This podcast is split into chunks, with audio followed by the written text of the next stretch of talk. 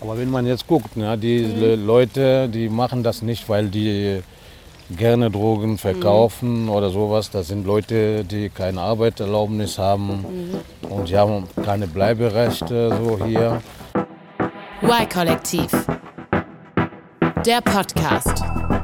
Ihr hört eine neue Folge vom Y-Kollektiv-Podcast von Radio Bremen für Funk hier in der ARD Audiothek. Ich bin Julia Rehkopf und wie immer bin ich nicht alleine hier. Bei mir ist heute unsere Reporterin Valentina Repetto. Hi Valentina. Hallo Julia, ich freue mich hier zu sein. Manche kennen dich vielleicht als Autorin für das Y-Kollektiv auf YouTube. Und dein letzter Film, der da gelaufen ist, der war auch sehr persönlich für dich. Du hast nämlich eine Reportage über den Görlitzer Park gedreht. Das ist ein Park hier in Berlin-Kreuzberg. Und das Thema lässt dich nicht so richtig los und deshalb hast du es jetzt auch für den Podcast nochmal aufgegriffen und auch weiterentwickelt. Warum ist das Thema denn so wichtig für dich? Also ich lebe am Görlitzer Park schon seit zehn Jahren und er ist praktisch vor meiner Haustür. Ich bin täglich da und er polarisiert auch sehr. Mit diesem Park verbinden mich sehr, sehr viele Erinnerungen. Also ich habe ihn als Studentin kennengelernt, durch zechte Nächte und jetzt mit meinem Kind kenne ich die Spielplätze in- und auswendig. Also ich weiß genau, welche Schaukel am besten schaukelt im Görlitzer Park. Und so eben erlebe ich ihn. Aber er ist jetzt kein 0815-Park, sondern es gibt auch ein ganz anderes großes Thema im Görlitzer Park, nämlich die Drogenkriminalität und was das alles mit sich zieht. Und das ist eine andere Facette des Parks. Und um die besser zu verstehen, habe ich Kinsley getroffen. Er kommt ursprünglich aus Ghana und hat im Girlie gedealt. Und eben er hat gedealt, um über die Runden zu kommen. Und für ihn bedeutet dieser Park wiederum das. Yeah, Goli to me it means a place of chilling, natural, where it's free. You can always go and hang out meet other people like you want to drink alcohol.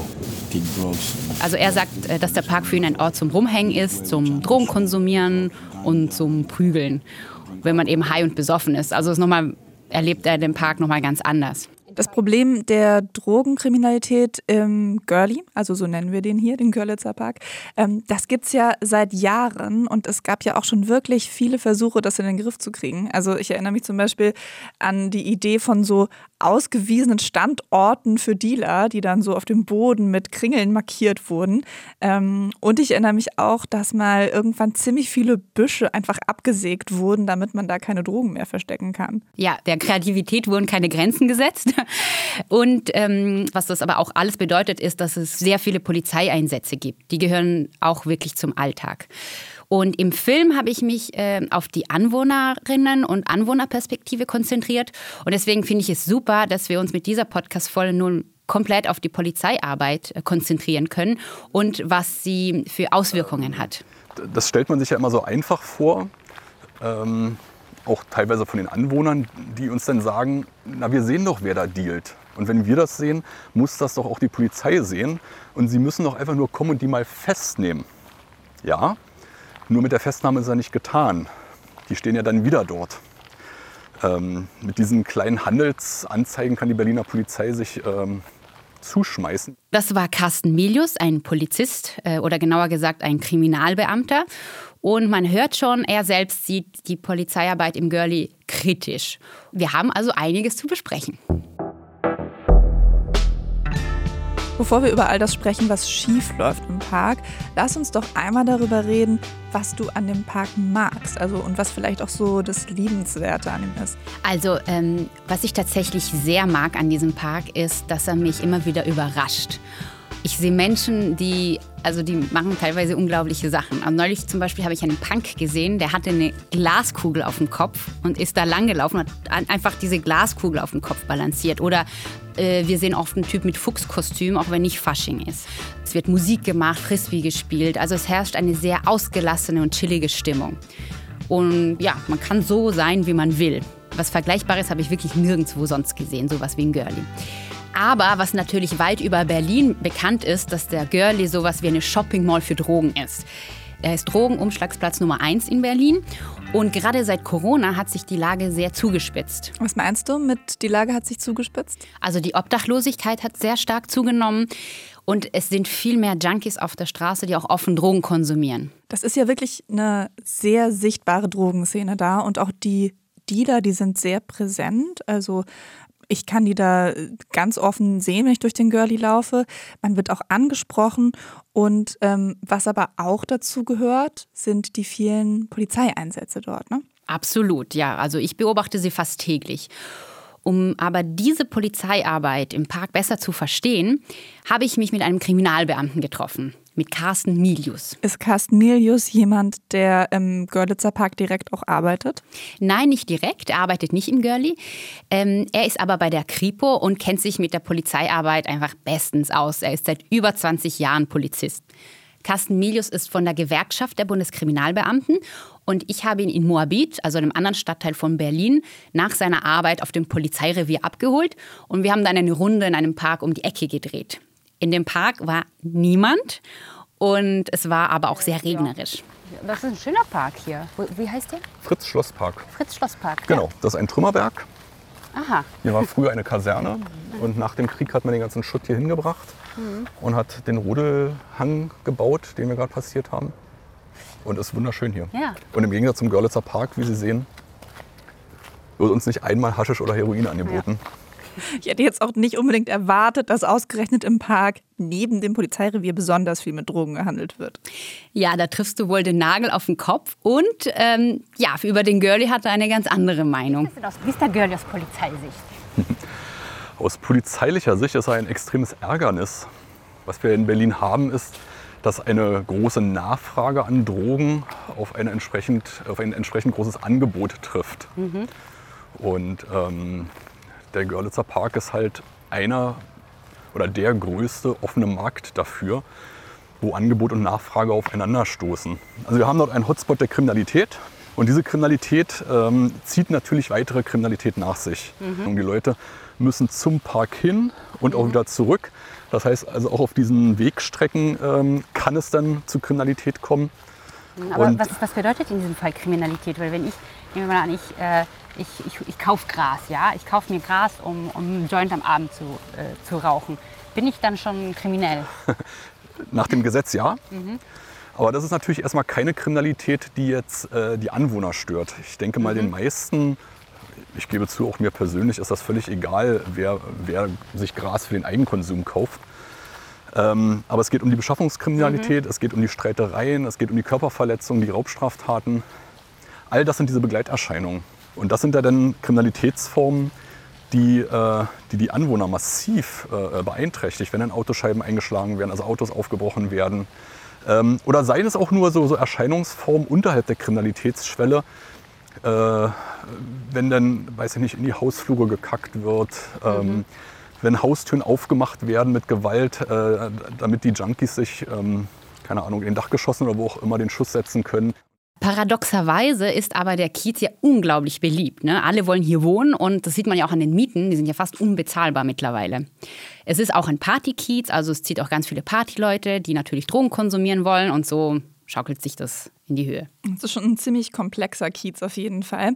Aber lass uns doch nochmal den Görlitzer Park ein bisschen genauer angucken, dass wir ihn wenigstens etwas besser verstehen können. Also wie du schon angedeutet hast, im Girlie verdichten sich mehrere äh, Problematiken. Und äh, an dieser Stelle sollten wir uns aber mal die Situation der Geflüchteten genauer ansehen, die dort im Park dealen. Denn die meisten haben einen unklaren Aufenthaltsstatus und das heißt, viele dürfen in Deutschland nicht arbeiten. Wer ihre Situation sehr, sehr gut kennt, ist Solo. Er lebt seit über 20 Jahren in Deutschland. Er kommt eigentlich aus, äh, ursprünglich aus Guinea-Bissau und spricht zehn Sprachen, also perfekte Voraussetzungen im Görli zu arbeiten, denn das ist sein Arbeitsplatz. Er ist Parkläufer. Parkläufer ähm, sind wie Mediatoren zwischen Parkbesuchern und äh, den Dealern. Und sie versuchen da Ordnung zu halten. Und zum Beispiel, wenn die Dealer am Eingang stehen, ähm, das dürfen sie nicht, dann geht Solo hin und bittet sie, woanders hinzugehen. Positionieren. Sie können entweder reingehen Ja. ähm, oder rausgehen. Aber nicht direkt am Eingang, dass es so wie einer Diskothek aussieht. Okay. Genau, also kurz äh, zum Hintergrund. Äh, an dem Tag war es auch im Görli regnerisch. Das heißt, es war auch da kein Mensch im Görli unterwegs. Äh, nur eben diese zwei Dealer am Eingang, die aber gleich abgehauen sind, sobald sie gesehen haben, dass wir in ihre Nähe gehen. Siehst du, der nimmt schon sein Fahrrad und Ja. geht. Kennst du sie? Ich kenne sie Ja? ja. ja. Wo- Woher kommen die Jungs da? Die kommen aus äh, Gambia. Ah, aus Gambia. Okay. Ja. Was ist denn, ah jetzt kommen jetzt sind alle weg im Charakter. Aber wenn man jetzt guckt, ne, die Le- Leute, die machen das nicht, weil die gerne Drogen verkaufen oder sowas. Das sind Leute, die keine Arbeitserlaubnis haben und die haben keine Bleiberechte so hier. Die meisten kommen aus Italien, Spanien und äh, ja und sprechen auch kaum Deutsch und versuchen dann hier irgendwie Geld zu verdienen, damit die ihre, in, zu ihre Familien schicken können. Ja. Weil ich kenne keinen, keinen, der hier kommt, speziell um Drogen zu verkaufen. Das gibt es nicht. Wissen die schon, zum Beispiel in Gambia, okay, in Deutschland im Görlitzer Park kann man relativ leicht Geld verdienen? Nein, Oder ist es dann hier, dass dann Das ist sozusagen... dieser Teufelkreis hier. Das bringt diese Leute dazu, äh, Drogen zu verkaufen. Aber Okay, aber- erst wenn die hier sind und sehen, dass die nicht arbeiten dürfen, die dürfen gar nicht, äh, die haben keine Papiere, und dann denken die meisten dann, einfacher wäre, wenn ich dann jetzt hier was verticke, dann habe ich schneller Geld. Wir haben ja am Anfang schon gehört, dass du auch einen Mann getroffen hast, der gedealt hat.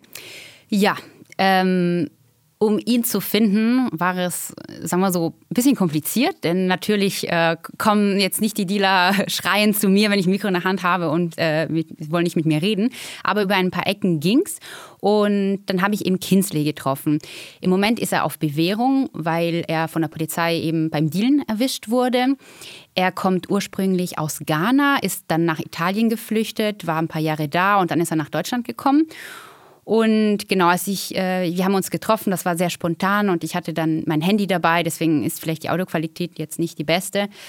Äh, und hier eben jetzt erzählt er, wie er den Girl überhaupt gefunden hat. I, I discovered the park al- alone one night when I was walking around to figure out the area, and therefore I came to know the area.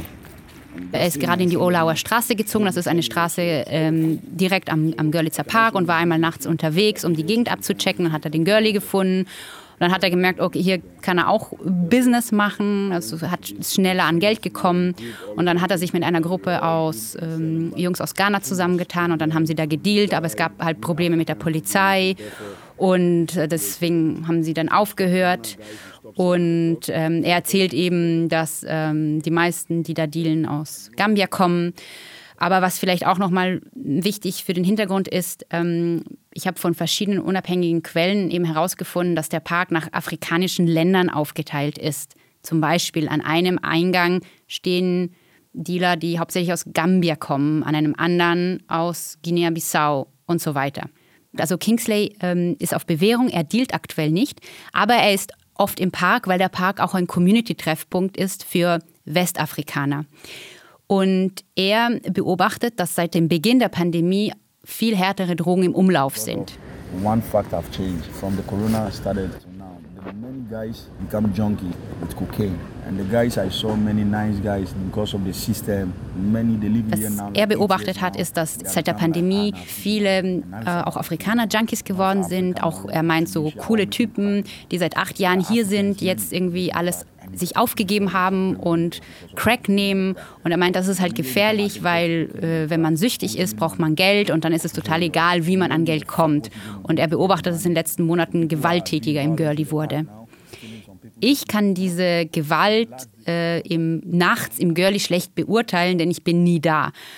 Aber was ich beurteilen kann als Anwohnerin ist, ähm, dass ich schon nachts ähm, laute Schreie gehört habe, die schwer einzuordnen waren und auch sehr unheimlich geklungen haben. Das ist ja schon interessant, was Kinsley sagt. Also von dem, was er beobachtet hat, hat die Gewalt im Girlie auch seit der Corona-Pandemie nochmal zugenommen. Und das passt ja auch zu deinen Eindrücken, dass es mehr Junkies gibt. Und das passt ja auch dazu, dass es dann in der Konsequenz auch mehr Polizeieinsätze gibt. Ja, genau. Und da wären wir auch schon beim nächsten Punkt. Bei diesen täglichen Polizeieinsätzen gehen auch die Meinungen der Anwohnerinnen und Anwohner auseinander. Manche sind dafür, andere sind dagegen. Es gibt viele, die das gut finden und sich so sicherer fühlen, aber es gibt auch viele, die die Polizeipräsenz eben nicht gut finden. Und gerade so einen habe ich getroffen, natürlich im Görli. Er heißt David, er ist ein Anwohner, lebt seit zehn Jahren im Wrangelkiez. Äh, Wrangelkiez ist ein ist das Quartier, das direkt da am Görli ist. Und er hat ähm, 2020 im Frühjahr eine Initiative gegründet, Wrangel Kiez United, weil ihm eben die vielen Polizeieinsätze in und um den Görli aufgefallen sind und er das kritisch hinterfragt hat. An dem Tag, als wir uns im Görli getroffen haben, schien die Sonne. Endlich mal. Endlich mal, genau. Sonst immer so ein Regenwetter. Und ähm, es war eben Girly, Sonne, ist extrem viel los. Viele Kinder sind da, Radfahrer, Rollerfahrer, Skateboards, alles Mögliche. Wie, wie nimmst du generell die, die Stimmung hier im Kiez auf aktuell? Ähm, naja, die Stimmung im Kiez ist ziemlich gemischt. Es hat auch die letzten, also ich würde fast sagen, auch mit Corona angefangen, dass die Probleme hier ähm, zugenommen haben im Kiez. Also dass hier Menschen im Park arbeiten und Geld mit einem Drogenverkauf verdienen müssen, ist ja schon länger ein Phänomen. Aber ähm, dass so soziale Probleme um Obdachlosigkeit und Drogenkonsum im öffentlichen Raum nochmal sich zugespitzt haben, das ist halt auch feststellbar und das ist für viele Leute ein Problem einfach, weil das äh, mit, weiß ich, es gibt diese Familieninitiative, diese Elterninitiative, die sich Sorgen macht um ihre Kinder, wenn Spritzen Mhm. irgendwo rumliegen, was ja auch völlig nachvollziehbar ist. Es gibt Probleme auch bei uns im Haus, dass nachts ähm, Leute im Treppenhaus sitzen, Drogen konsumieren, da halt teilweise noch Nadeln liegen bleiben, das vermüllt ist. Ähm, das sind einfach Probleme, mit denen wir hier konfrontiert sind. Das sind ja Probleme, die es in vielen Großstädten gibt. Also das ist jetzt eigentlich kein ureigenes Berlin-Problem. Aber man muss natürlich schon auch sagen, dass das Ausmaß im und um den Girlie schon sehr groß ist. Deswegen gibt es auch seit Frühjahr 2020 im Görli eine Brennpunkt- und Präsenzeinheit, kurz BPE genannt, die die Arbeit der regulären Polizei unterstützen soll. Und im Netz auf der Seite der Polizei steht, die Aufgabe ist, Straftaten an Kriminalitätsschwerpunkten der Stadt zu verhindern bzw. zu verfolgen und das Sicherheitsgefühl und die Lebensqualität der Bewohnerinnen und Bewohner zu steigern. Klingt ja erstmal gut. Ja, würde man denken, führt aber zu Konflikten. Und während wir im Girlie auf der Parkbank saßen, ist natürlich gleich ein Polizeiwagen an uns vorbeigefahren. Und da beobachtet man immer ein ähnliches Schauspiel. Die Polizei kommt. Alle Diener rennen weg. Die Polizei geht. Und alle, sind, wieder da. Genau. Oder nicht die, aber einige Anwohner wünschen sich mehr Polizei, weil dann fühlen sie sich sicher.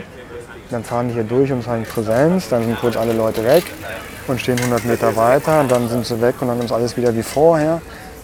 Ich meine, das ist ja das Absurde. Es wird immer mit so einem Sicherheitsgefühl argumentiert, was man aber gar nicht messen kann.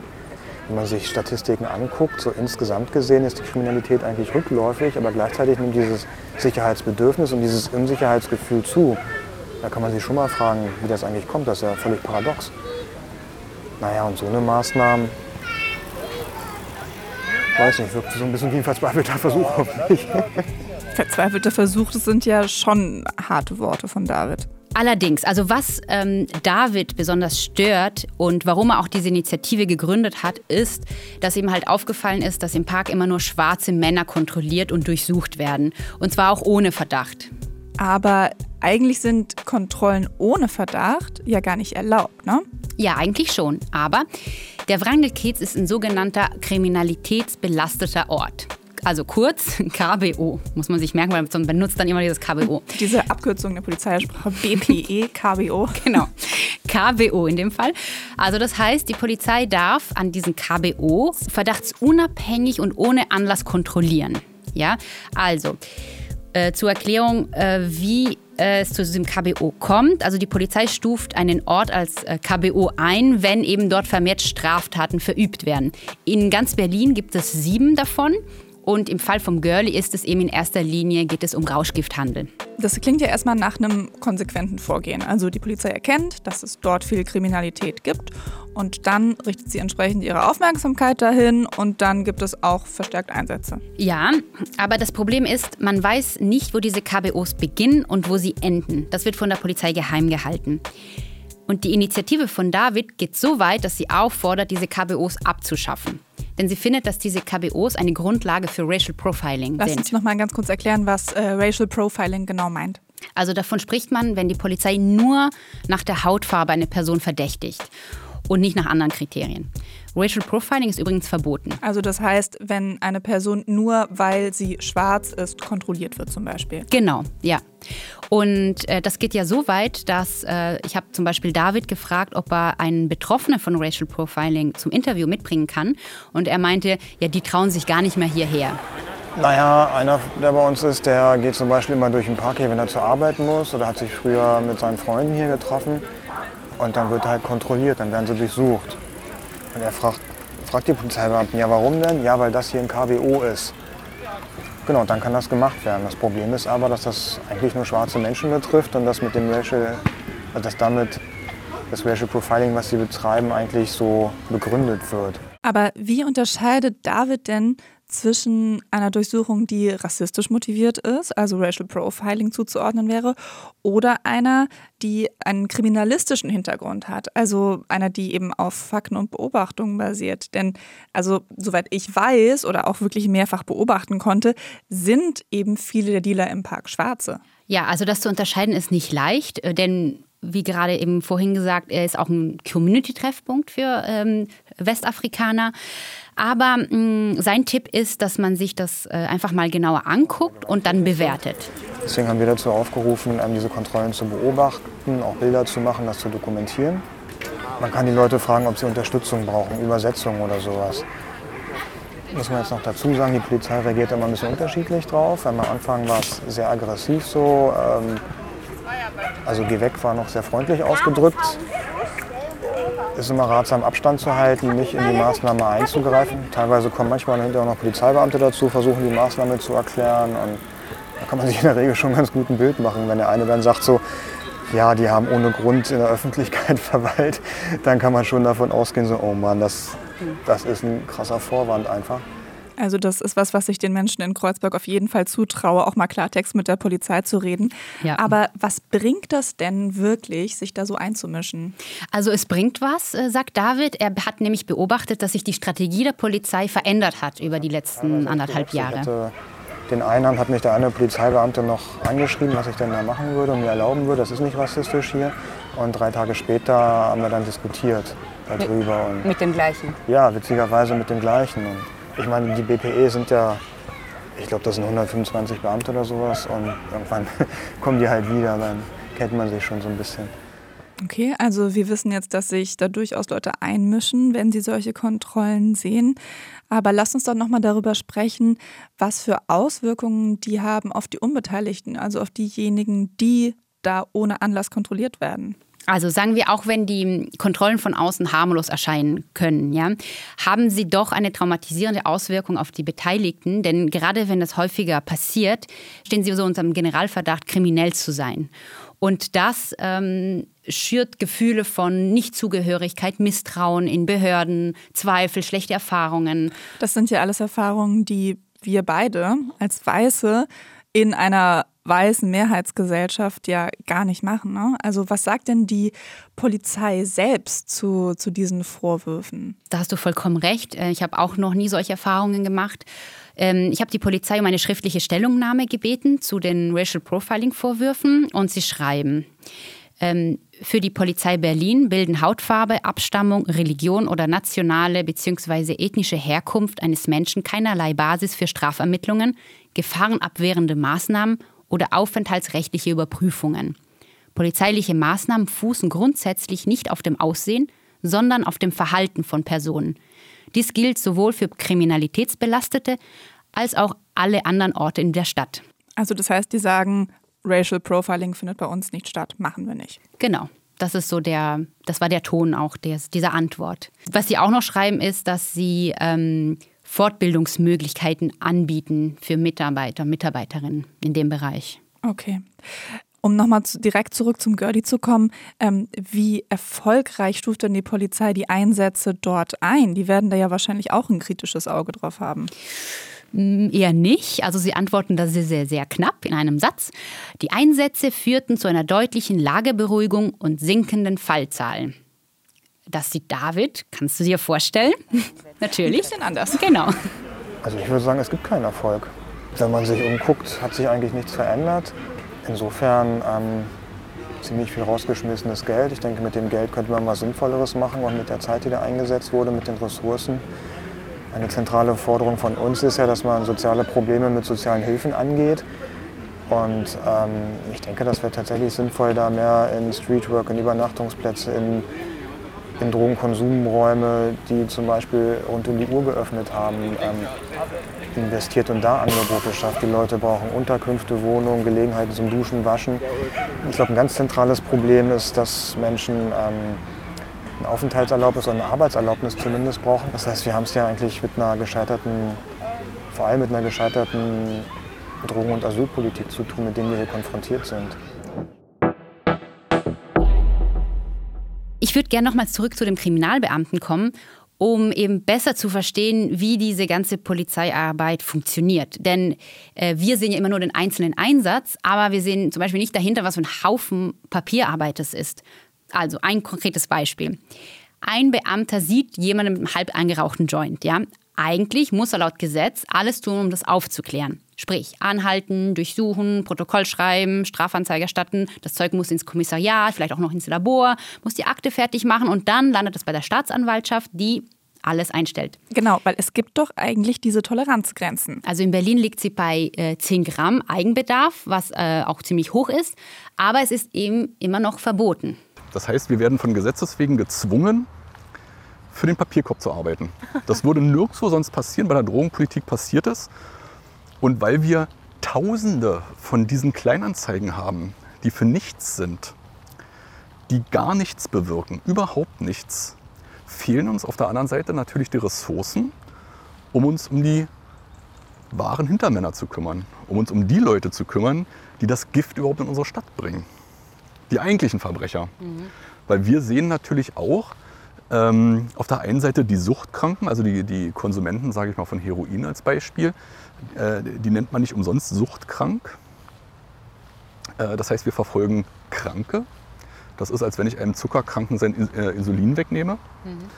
Ähm, und die anderen, die es aus, reiner, aus reinem Genuss konsumieren, äh, die sagen natürlich zu Recht, warum werde ich verfolgt, wenn nebenan der Alkoholiker mit der, äh, äh, mit der, mit der ähm, Schnapspulle sitzt. Genau, er hat mir auch erzählt, dass um so eine, nennen wir sie mal Joint-Akte zu bearbeiten, er eine halbe Stunde braucht. Und er arbeitet schnell, sagt er. Also diese Akten stapeln sich, da kommen echt einige Arbeitsstunden zusammen. Ja, das glaube ich. Also wenn man nur mal überlegt, wie viele Joints wohl in Berlin am Tag geraucht werden. Oh ja. Schwer zu sagen. Ja. Ähm, hat denn Carsten Milius auch einen Lösungsansatz? Äh, ja, aber natürlich so eine Zauberstablösung gibt es nicht. Es ist nicht so einfach. Wir müssen uns auch von der Idee, äh, denke ich, oder das ist, nehme ich mal an, gesichert, ähm, dass wir niemals eine rauschfreie Gesellschaft kriegen werden. Das heißt also, selbst wenn wir jetzt da in einer plötzlichen Aktion mit einem Zauberstab es schaffen würden, alle Dealer äh, irgendwie wegzuzaubern, äh, selbst dann haben wir immer noch die Leute, die entweder aus einer Suchtkrankheit heraus oder aus einem, ähm, wie soll ich das nennen, aus einem Genuss heraus, genau, ähm, die halt Drogen konsumieren möchten oder müssen, äh, die würden sich ja dann woanders ihr Zeug besorgen und dann hätten wir den nächsten Hotspot. Also wir können natürlich äh, mit einem riesigen Aufwand, der fast schon einer militärischen Kampagne gleichkommt, diese Hotspots immer in der Stadt hin und her schieben. Das ist aber nicht die Lösung, wie man sie sich überlegt, sondern man müsste sich überlegen, wie können wir diesen Markt anders austrocknen. Aha, okay. Das klingt ja jetzt aber schon nach einem Lösungsansatz zumindest. Den Markt austrocknen. Ja, das, äh, das auf jeden Fall. Da hat er auch schon klare Vorstellungen. Also Kriminalität gab es immer, gibt es immer, wird es immer geben. Ähm, aber ich denke schon, dass wir uns gerade in Berlin überlegen müssen, was, was wollen wir denn verfolgen? Ähm, was sehen wir denn als kriminell an? Kann man das nicht vielleicht als zur, zur Ordnungswidrigkeit als Beispiel herunterstufen?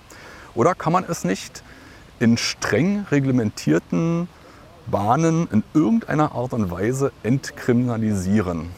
Sodass man Sprich, legalisieren wäre das. Genau, das Gegenargument ist ja dann immer, dass gesagt wird, naja, du möchtest ja nur, äh, dass unsere Kinder im Supermarkt kiloweise das Heroin einkaufen äh, können. Das möchten wir natürlich alle nicht. Ähm, Aber das wäre es ja auch nicht. Das wäre es auch nicht, genau, das ist aber ein gern genommenes Argument. Ähm, natürlich müsste es noch strenger reglementiert werden als beispielsweise Alkohol und ähm, Tabak. Okay, aber es ist ja jetzt schon so, dass sich Carsten Milius für eine Legalisierung von Drogen ausspricht, damit die Polizei dann auf der anderen Seite mehr Zeit und Geld hat, um ja an die größeren Fische zu kommen. Ja, war sehr vorsichtig allerdings mit dem Wort Legalisierung. Er hat lieber von einer Entkriminalisierung gesprochen. Das ist ja auch für einen Polizisten, also für einen Kriminalbeamten, schon eine bemerkenswerte Forderung. Ja, also hm, ich habe auch natürlich meinen Schablon im Kopf und ist so das Letzte, was ich denke, was ein Polizist sagt. Er muss dafür auch viel Kritik einstecken, auch von der Polizei selbst, denn natürlich sind nicht alle seiner Meinung. Kommen wir mal zum Ende. Du hast dich ja jetzt sehr lange und intensiv mit, ja, mit deinem Kiez nochmal beschäftigt. Wie bewertest du denn jetzt abschließend als Anwohnerin, aber auch als Reporterin die Polizeieinsätze, die da im Girlie stattfinden? Also ich muss sagen, also persönlich als Anwohnerin finde ich sie mittlerweile nervig. Zum Beispiel, was häufiger passiert, vor unserem Hauseingang steht ein Schwarzer, umzingelt von drei, vier äh, Polizisten und er wird durchsucht und an die, an die Wand äh, gedrückt und er, tut mir leid, weil ich, ähm, ich gehe da täglich vorbei. Ich kenne ja auch einige vom, vom Vorbeigehen, dann redet man so ein bisschen und, ähm, und natürlich sehe ich ja auch ein, dass nicht alle lieb und nett sind. Idioten gibt es halt überall. Und sagen wir so, von aus Reporterinnen-Sicht, jetzt wo ich diese ganze Polizeiarbeit noch mal besser verstanden habe, was das alles bedeutet, jeder einzelne Einsatz, jedes Mal, wenn die Polizei gerufen wird, finde ich das ähm, auch äh, an der Zeit, dass man sich eine neue Lösung überlegt für den, für den Girlie, für den Wrangelkiez. Und da plädiere ich eher für, sagen wir so, eine mutige Lösung, den progressiv, einen progressiven Ansatz. Aber kannst du denn sagen, welchen Ansatz du am vielversprechendsten findest? Ich finde, da haben sowohl Carsten Milius als auch David äh, gute Vorschläge gemacht. Ähm, ich kann mir vorstellen, dass die Legalisierung was bringen würde, aber ähm, da öffnen wir natürlich ein riesiges Fass, was dann so sagen wir, auf politischen anderen Ebenen sich abspielt. Und jetzt aber, um auf Kiez-Ebene zu bleiben, um beim Girlie zu bleiben, finde ich, da hat David sehr gute Lösungen, ähm, eben mit diesen sozialen Projekten wie Streetwork, wie eine rechtliche Beratung, Sprachkurse, Suchträume. Da finde ich, sollte Zeit und Geld investiert werden. Vielen Dank, Valentina, für ja. deine Recherche in und um den Girlie. Danke dir, Julia. Es gibt einen neuen Podcast, den ich euch diese Woche empfehlen möchte, und zwar den Funk-Podcast. Da ist jeden Donnerstag ein anderer Gast aus dem Funk-Netzwerk zu hören. Und es geht um verschiedene Themen, also mal Tagesaktuelles oder mal auch eine größere Recherche. Und zu hören gibt es den in der ARD-Audiothek, genau wie uns.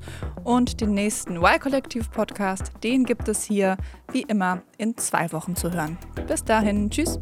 Y-Kollektiv. Ein Podcast von Radio Bremen und Funk.